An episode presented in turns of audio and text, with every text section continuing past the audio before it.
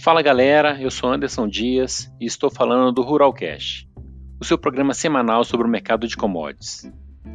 Discutindo tendências, precificação, safra, tudo que envolve o mercado agro. Eu e uma equipe de especialistas, Augusto Maia, Luiz Farias, Guilherme Moreira, estaremos toda semana com um episódio novo em sua plataforma digital preferida. Não se esqueçam de nos seguir também no Instagram, ruralcast. Lembrando, esse podcast é um oferecimento da B3, a Bolsa do Brasil, www.b3.com.br.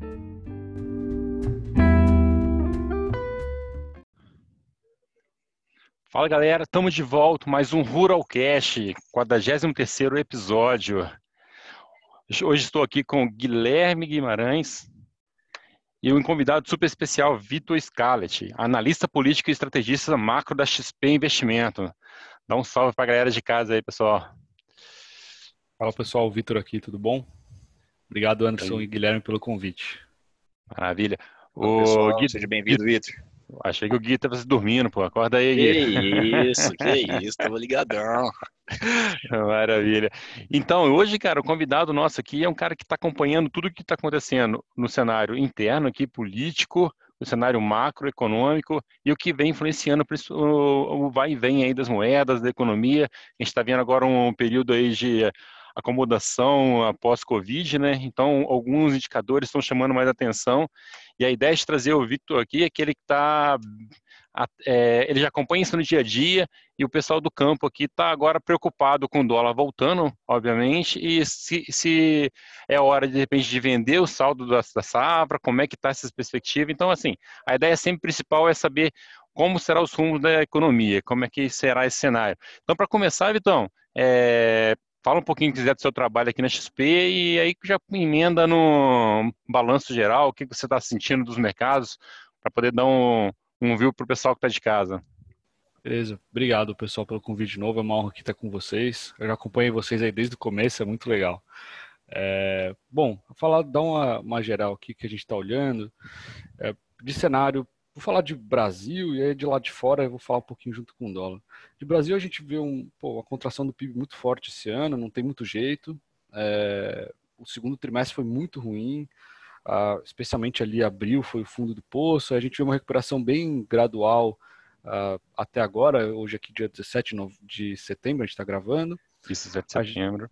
Final gente... do dia, só para o pessoal que está acostumado a esmacar. Exatamente, só para eu atrapalhei o timestamp do. Fique tranquilo do que não é, não é atemporal, não. É temporal mesmo, porque é dinâmico. Esse é um podcast semanal, então as notícias mudam muito rápido. Então é bom realmente temporalizar o, o, o episódio. Mas vamos lá, desculpa aqui. Desculpa, a, gente vê uma, a gente vê uma recuperação da atividade é bem desigual. É, e não é só no Brasil, isso vale para a maioria dos países do mundo, é, a Europa, Estados Unidos, outros países da América Latina. A gente vê vendas no varejo muito fortes. É, a gente já está aqui no Brasil, a gente já está acima do nível anterior, ou seja, as vendas no varejo já superaram a, as vendas antes do, da pandemia, os dados de fevereiro. Nos Estados Unidos, elas foram para 6% acima. Então, a gente vê isso em vários países do mundo. Por outro lado, é, a parte de serviço está vindo muito mais devagar, é onde as pessoas estão mais reticentes em voltar. Então, é restaurante, lazer, turismo, é, são os, os sem dúvida os mais afetados, mas assim, dentro de cada grande setor que eu falei, dentro do varejo, por exemplo, a gente vê pequenas reformas muito fortes, a gente vê uh, o que apega aqui em vocês, né, o consumo de, de alimentos é, bastante forte também. Isso tem um pouco do efeito renda, as pessoas mais pobres, por incrível que pareça, individualmente, elas, claro que pode ter gente que perdeu renda, mas no, no Brasil, os mais pobres ganharam renda durante a pandemia, o que parece ser um contrassenso, mas o auxílio emergencial foi tão forte é, que os 50 bilhões de reais por mês, eu gosto de colocar em perspectiva, né? Que 50 bilhões uhum. a gente, é tanto dinheiro que a gente nem sabe direito quanto que é. Imagina. 50 bilhões de reais que a gente está colocando por mês, ele equivale a quase dois, bolsas, dois anos de Bolsa Família. Tá? 50 bilhões de reais por mês equivale mais ou menos à renda de 20 milhões de brasileiros tá? que seriam aí 20, 25% da, da força total de trabalho do país. Então, assim, foi muito dinheiro colocado é, nesses, nesses primeiros meses, então isso ajudou sim, especialmente o setor de, de varejo, de comércio nesses meses. Mas está vindo uma recuperação bastante desigual. Tá? Mas, claro, tem colocado pressão no mercado, nos produtos que são bens, né, que não são serviços. Isso tem sido meio generalizado, isso vem desde o alimento até. O vestuário está um pouco mais fraco, mas a gente vê, por exemplo, venda de carros recuperando relativamente rápido. Então, tem uma série de, de mudanças de comportamento do consumidor nesse momento. E aí, tentando colocar um pouco em perspectiva, assim, a expectativa é que, um, a gente vai passar agora por um teste importante disso, que é a redução do auxílio emergencial de 600 para 300 reais, também tem uma limitação do número de pessoas que vão ganhar, então esse estímulo vai diminuir. A gente vai descobrir agora como que a economia vai reagir né, nos próximos meses, e depois no começo do ano que vem tem outra prova, que é quando o auxílio emergencial acaba. Né? Então tem essa, essa dúvida pelo lado da demanda. E aí, nesse momento esquisito também de pandemia, a gente teve problemas de oferta. É, primeiro lá de fora, né? Então a China parou lá no começo, então a gente teve reportes de alguns produtos faltando. E nesse segundo momento, mesmo as cadeias que voltaram a funcionar, a grande maioria não voltou a 100%, né? Teve que fazer alguma adaptação de distanciamento social.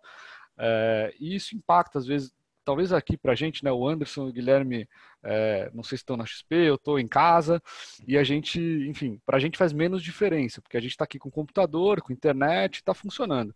Mas para, imagina produzir um carro, você precisa das pessoas fisicamente lá para, enfim, juntar as peças tal.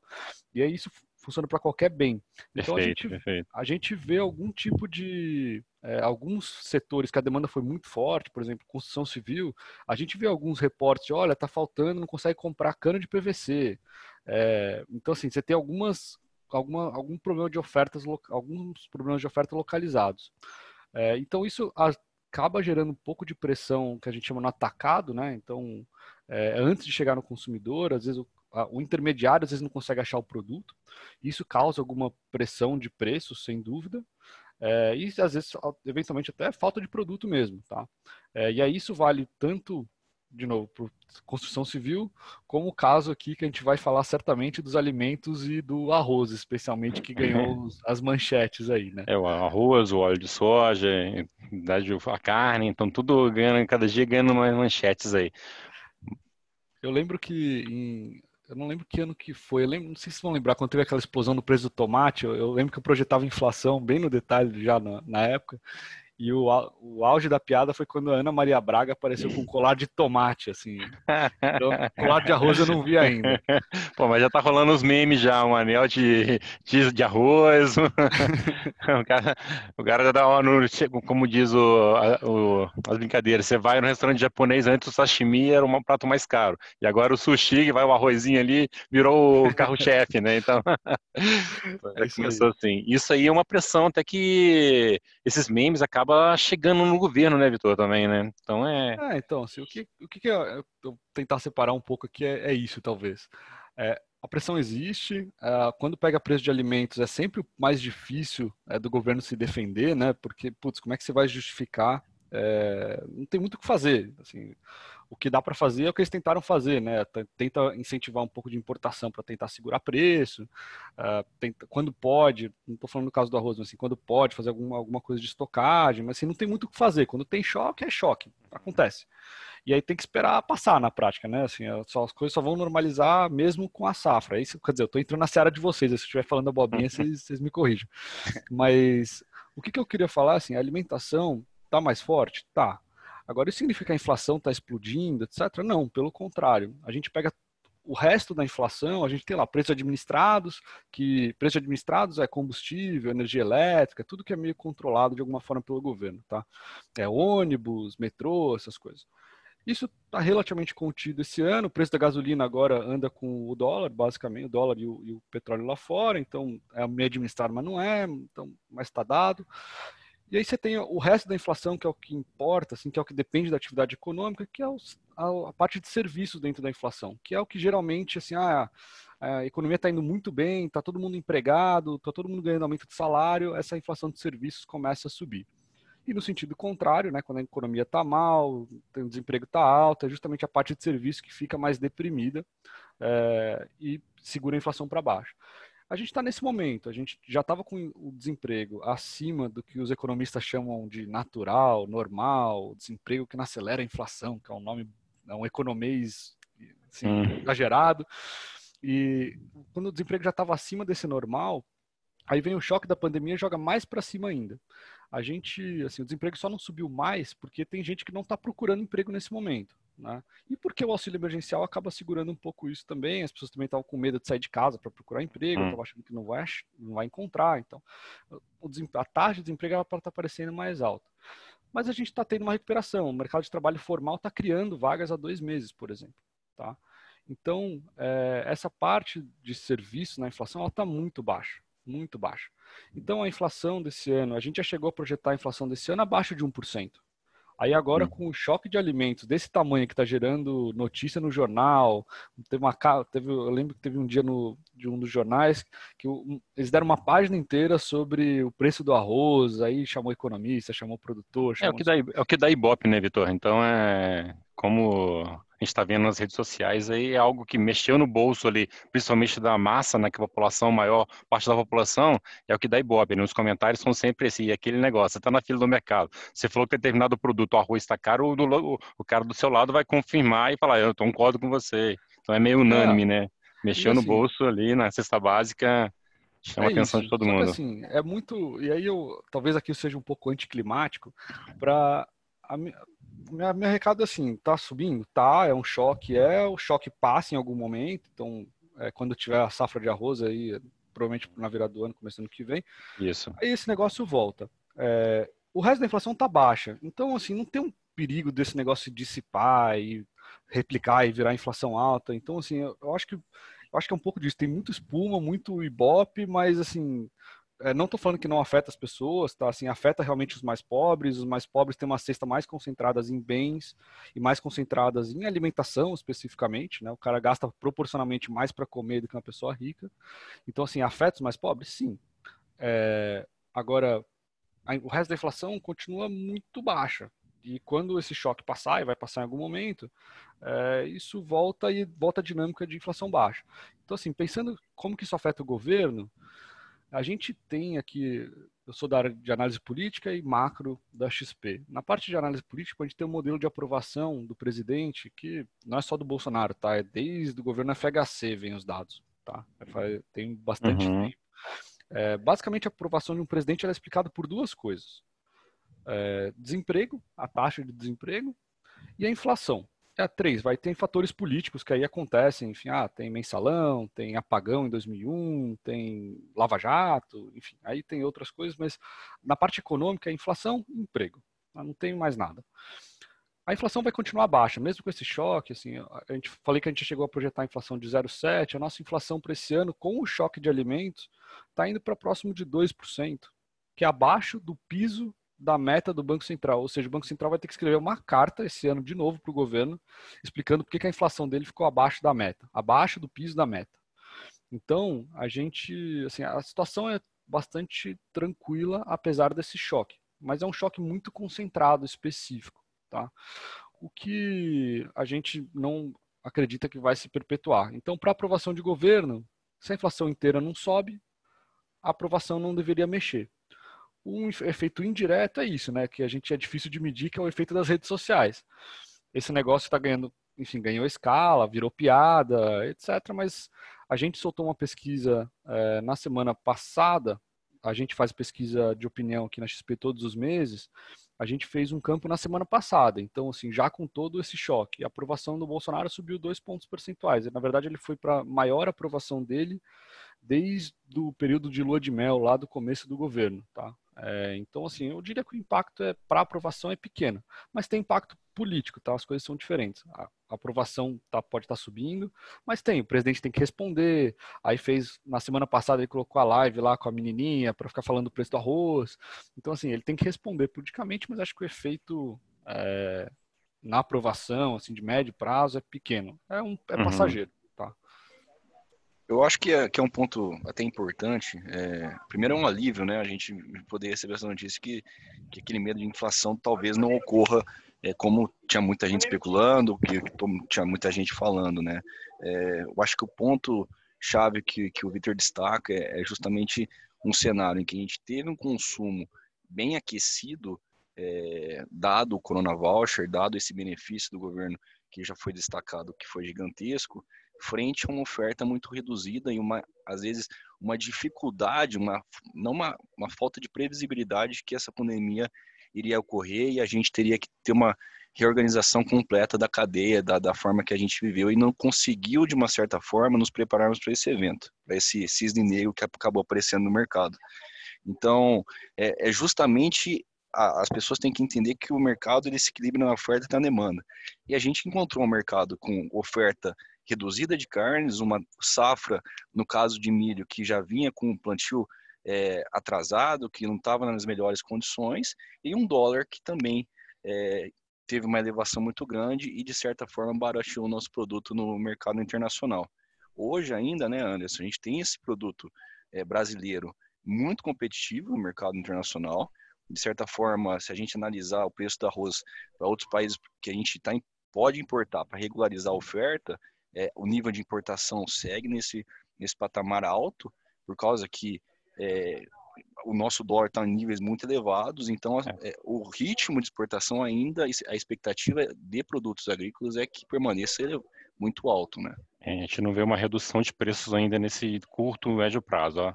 Que pode acontecer é realmente uma safra grande e aí dá ver uma pressão de preço. Mas o que o Gui quer falar, que está falando é que mesmo importando agora, os preços chegariam nos atuais preços do mercado interno, dado ao, ao preço do dólar principalmente, né? Que ainda Exatamente. continua deixando o produto caro para o mercado interno.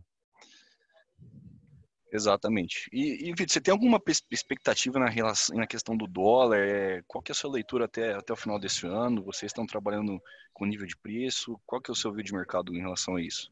Daqui para frente. Ah, o dólar. É, Fácil de responder essa, ô, Vitor. É. Essa aí, peraí que eu vou... mesmo. essa aí vou colocar, tem uma, tem uma chavinha, uma atenção lá que todo mundo quer escutar essa parte. eu tenho, uma, tem um professor meu que falava que o, o câmbio serve para os economistas lembrarem de serem humildes, né? Porque é o que todo mundo é. Mas vou arriscar aqui, enfim, eu vou, vou tentar, eu não vou fugir da pergunta não. Uh, o câmbio ele tem, tem tido uma dinâmica bastante é, atípica, é, se a gente pensar que a gente está num cenário de juro baixo, que o Brasil nunca passou por isso, não, a gente está com juro de 2%, ontem teve reunião do Copom, eles mantiveram a taxa em 2%, é, que é o juro mais baixo que a gente já teve. Se eu pensar, pô, se a inflação está próximo de 2, o juro nominal está em 2, a gente está com juro hoje de zero real. Assim, é inimaginável para o Brasil há 3, 4, quanto mais 10 anos atrás. Então, e eu tenho um broker nosso aqui na XP que ele fala uma coisa que eu acho muito, muito interessante, que resume muito o que, que, tá, que aconteceu com o real, né? O real ele sempre foi uma moeda vista por todos os operadores de mercado como uma moeda de carry, que a gente chama, né? Uma moeda que, uhum. como ele paga muito juros, pagava, né, muito juros, é uma moeda que, olha, quando você queria deixar seu dinheiro parado em alguma coisa, em algum lugar rendendo dinheiro, você comprava real. Né? Então era, uhum. ele tinha essa função no portfólio né, dos investidores, nos, dos grandes fundos no mundo, aqui dentro. Então, assim, é, era essa função, o objetivo vai de CT real. Só que isso acabou, né? O nosso juro foi muito para baixo, a gente tem outros pares aí emergentes também de com juros às vezes até mais alto que a gente no momento. E, o, e uma outro grupo de moeda seria moeda de crescimento. Você compra crescimento econômico, vai, você entra aquele naquele país para comprar crescimento. E a gente, bom, antes da pandemia a gente já estava acelerando, mas bastante devagar, mas estava acelerando a economia, poderia até ser essa função, mas aí veio a pandemia e, enfim, colocou deu uma cambalhota, e não foi só na gente, né? no mundo todo, é, para trás. E aí o real ficou meio sem, sem função ali no portfólio, porque ele não é nem de crescimento, nem de pagar juros. Então, que aconteceu? O real ele ficou muito, é, que a gente fala que o jargão de mercado, largado, né? As posições dos fundos é, for, ficaram muito leves. Você não tinha, você com pouca, com pouco fluxo, pouco relativo, né? Com pouco fluxo, você acaba mexendo muito na cotação. A volatilidade, né? A volatilidade é quanto que oscila a moeda dia a dia, num período específico. Ela subiu muito é, do começo dessa pandemia para cá, já estava elevado um pouco antes, é verdade, mas ela oscilou muito é, durante essa pandemia. E isso também dificulta para os gestores, né, que querem ter real, e fala, pô, mas esse negócio balança tanto, eu nunca sei se eu, amanhã eu vou ter, se o real vai estar tá em 5,40, 5,30, 5,20, então fica mais difícil de eu ter isso na carteira. Então essa falta de ter uma, né, um objetivo fim ali, você não está nem pagando juros, nem me dando crescimento, e você está me dando muito trabalho, né? Tipo, você aqui na minha carteira está balançando demais. Então, hum. esses motivos deixam, deixam o real muito leve.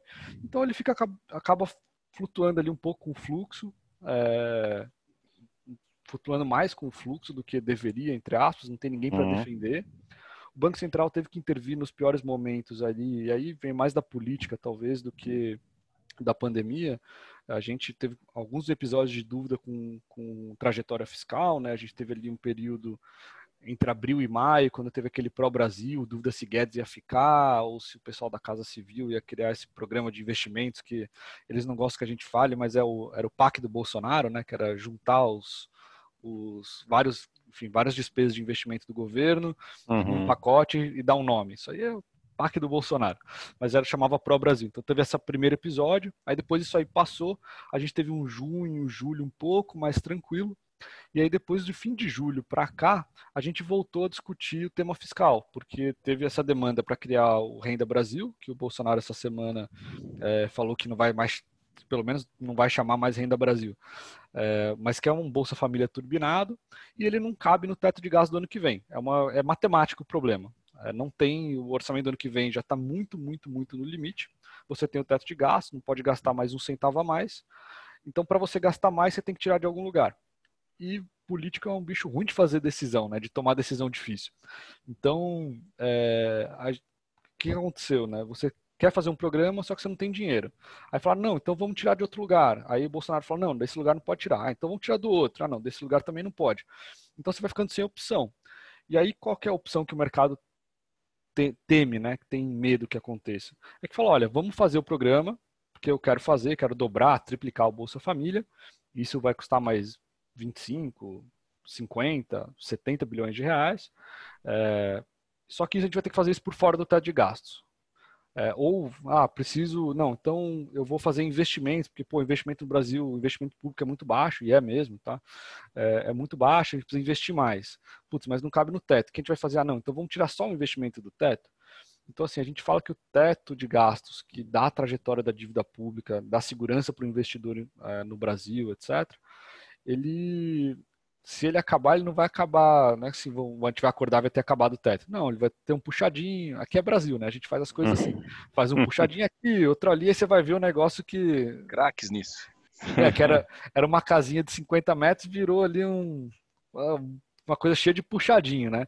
Então, o mercado está bastante de olho nisso. E isso tem pago, enfim, tem custado tanto na, na dívida pública, a gente tem visto aí grande dificuldade do, do Tesouro é, conseguir captar todo o dinheiro que precisa, que eles têm conseguido, mas tem sido difícil a vida do Tesouro. Tem pagado mais caro por isso, o juro subiu, né, por causa dessa incerteza. E isso também pega no câmbio, né, porque você pode ter uma proteção se você é um investidor brasileiro. Aliás, aqui na XP a gente tem visto isso, né? Um movimento bastante importante disso.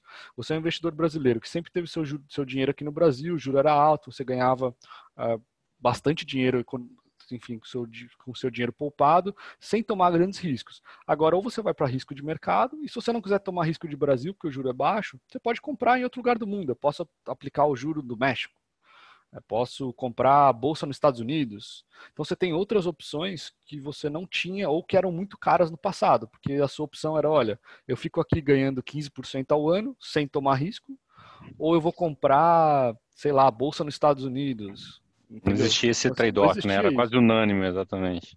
E aqui, reforçar o papel da XP de democratizar esse acesso também, tá? Porque eram, eram dois fatores. Um era os juros, que dificultava muito, claro, mas mesmo se você quisesse muito, era difícil de fazer. E aí a XP, enfim, a, acho que a, a, foi a pioneira, hoje tem, tem outros, mas a XP uhum. foi a uhum. pioneira certamente em abrir esses, essas oportunidades.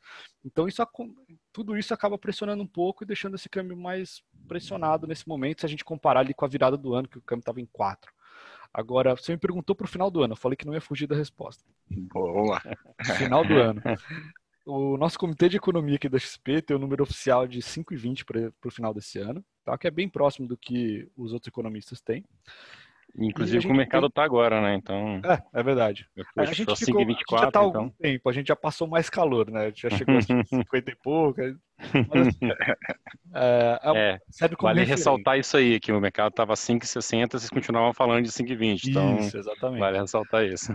E a gente, assim, o que a gente, os economistas ele tem duas maneiras de olhar câmbio, tá? Uma é você olha o que, que é o câmbio relacionado aí com outros preços de mercado e tá? Quanto está o câmbio em relação a o que está acontecendo no mercado de juros, de bolsa, aqui, lá fora, você faz um monte de relação, mas isso te dá uma relação muito de curto prazo, né? Alguma oportunidade de entrar ali no curto prazo, fazer alguma operação mais curta, enfim.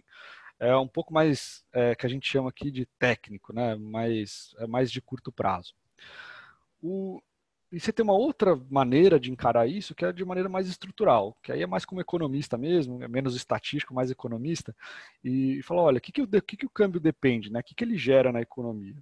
O, o, Guilherme até falou um pouco no começo, né? O câmbio ele gera, é, se ele depreciar, que foi o que aconteceu, né? O, o dólar, o real desvalorizou, o dólar subiu.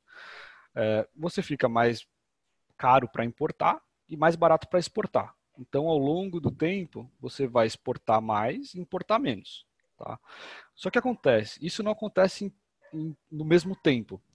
A, in, a, importação ela cai mais rápido e a exportação ela demora um pouco mais. Tá? E aí que eu não estou falando do agro, tá? porque o agro tem uma dinâmica muito própria. Bem diferente, é, é um pouco de, diferente a dinâmica. Exatamente, vocês entendem muito mais que eu, também não vou meter o bedelho aqui não. Mas é, o agro, assim, tirando a parte agro, que ela é menos sensível, quer dizer, é, o cara precisa comer lá fora de qualquer jeito. Então, enfim, depende dos preços e tal, mas ela tem uma dinâmica própria.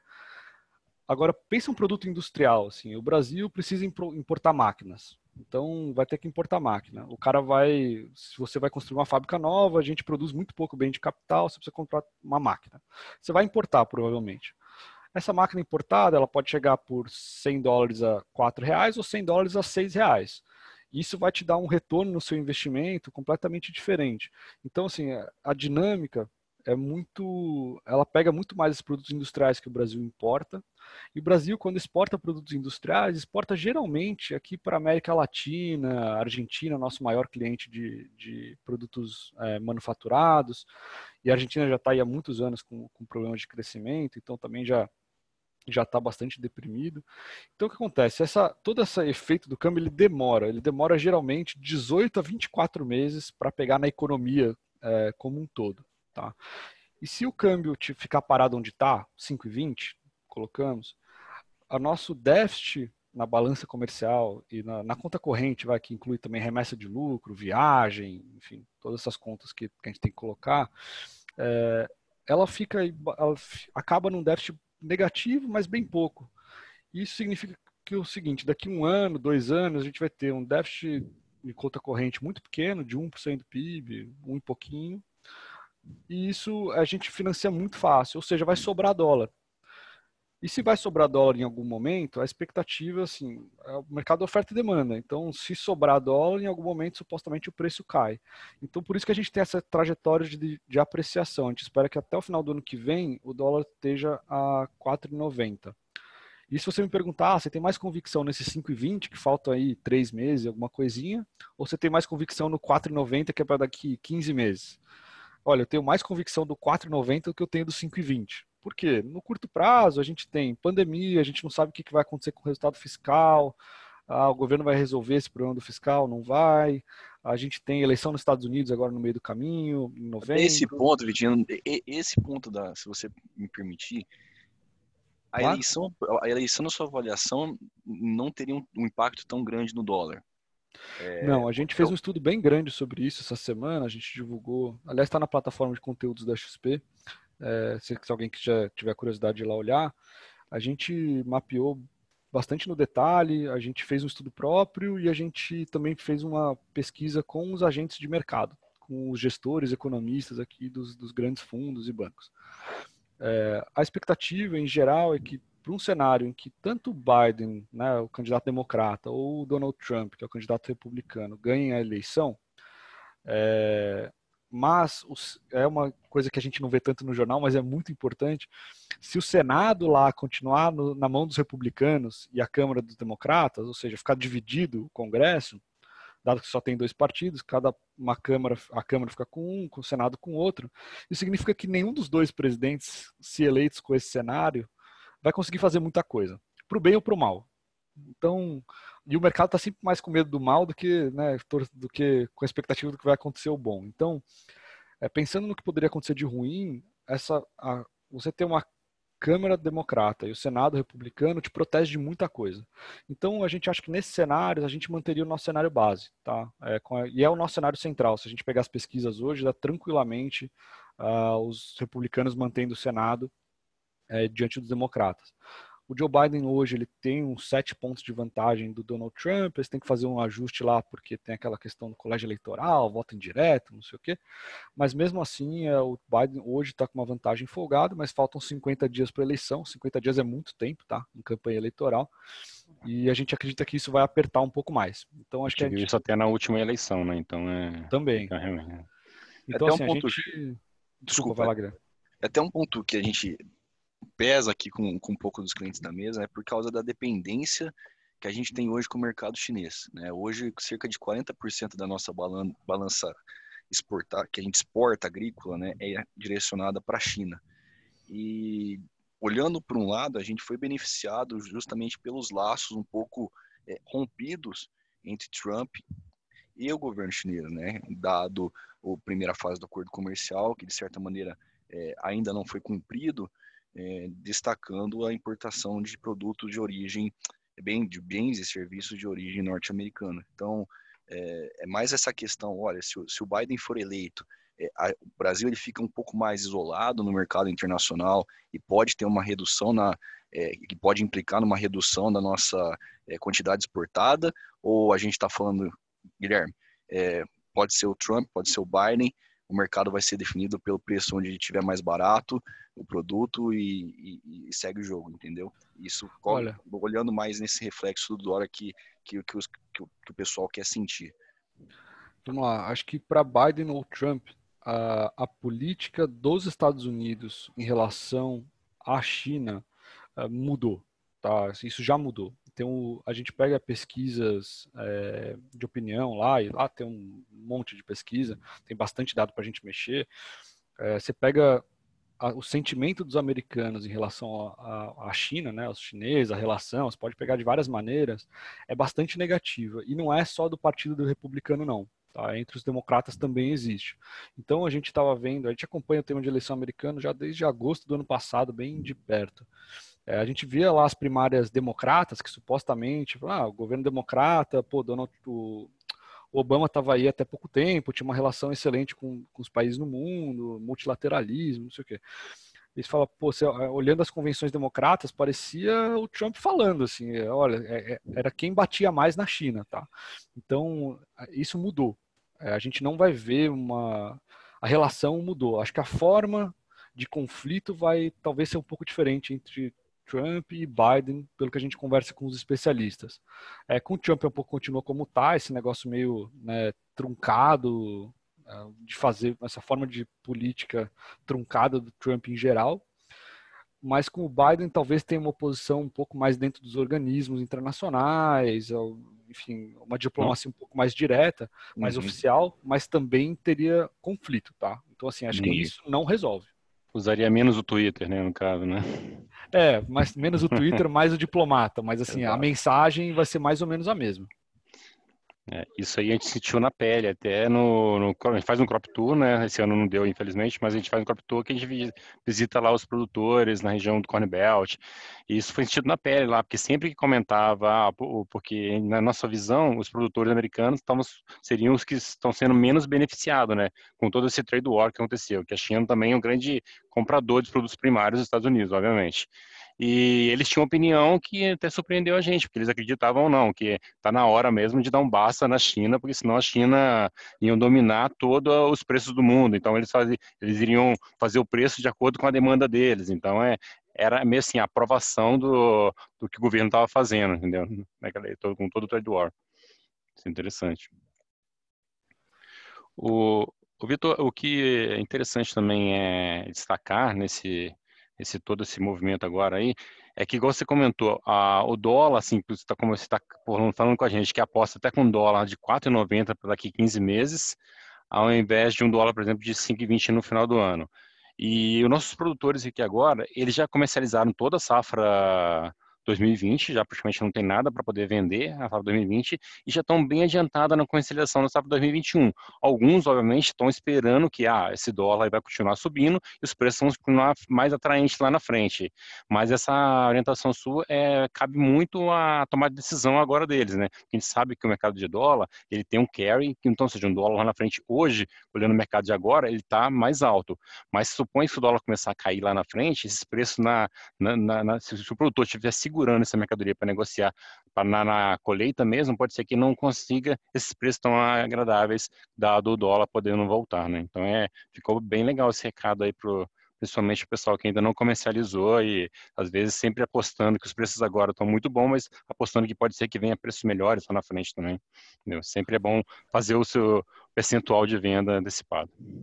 É, assim, Brasil é, sempre vai, sempre tem risco, sempre tem volatilidade, ainda mais no câmbio. Mas assim, se a gente não passar, o Brasil é aquele aluno nota 6, né? Ele faz o mínimo para não, não bombar, mas também não é o nota 10. Então, assim, a, a gente vai ter volatilidade daqui até lá, certamente. Boa definição, boa definição. É, é verdade. Então, assim, Me lembrou de mim na escola.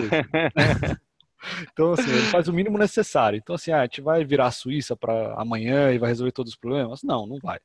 A gente vai é, quebrar, tomar todas as decisões erradas e fazer tudo errado? Também não. Então, assim, a gente vai ter. O meio do caminho no Brasil é sempre complicado, mas a, a, trajetória é um pouco essa. Assim, a gente tem bastante convicção, mesmo porque se o câmbio depreciar muito mais, vamos supor que a gente vá para um câmbio de 6, alguma coisa assim, a gente vai imaginar que o Brasil vai ter um superávit de conta corrente. É um negócio assim. É, eu vou evitar o economês aqui, mas é, a gente vai estar tá falando porque o Brasil precisa de poupança, né? A gente poupa pouco e para uhum. investir você precisa poupar. Então a gente poupa pouco e para você, é, quando você não tem poupança, o que, que você faz? Tem que trazer poupança de fora, né? E quando você faz, você traz poupança de fora, você tem déficit em conta corrente, tá? Eu não vou passar, eu, tem uma fórmula matemática que chega nisso aí. Então assim, não tem como a gente não ter poupança, a gente precisa de mais poupança, não tem jeito. A gente precisa de poupança do, do gringo.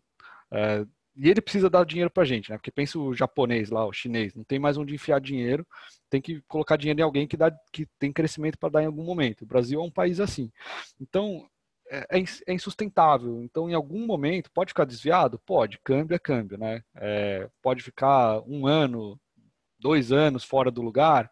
Pode, mas a tendência, é, de novo, é de precisaria apreciar um pouquinho para deixar as contas externas do Brasil uh, próximo do que eram do que é a nossa média histórica normal entre aspas. Perfeito, perfeito, Vitor. Nossa, o, a gente está conversando aqui e o tempo voa, né? Então já está indo aí para 40 minutos de programa.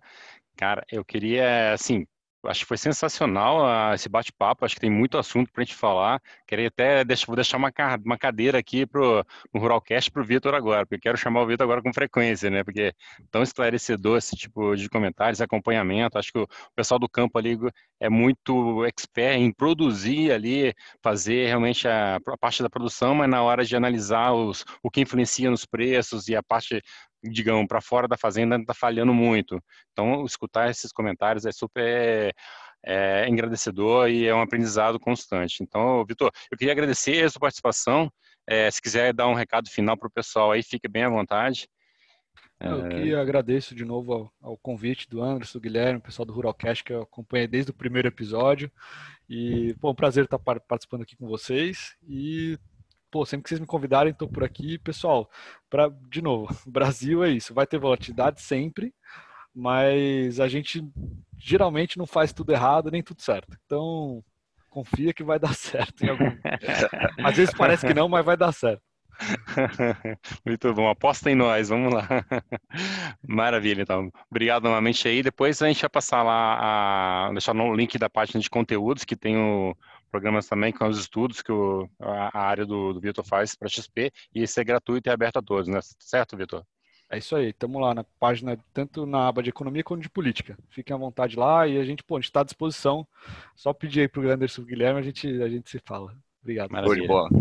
Muito obrigado, obrigado Vitor. Valeu pela aula aí. Acho que, que foi muito bom, cara. Valeu e também tranquilizou muita, muita gente com esse medo de inflação voltar. Então, obrigadão. E a casa, a casa tá de portas abertas para você aí. Abração, pessoal. Tchau, Vamos lá, abraço, galera. Tchau, tchau. Abraço. Tchau, tchau.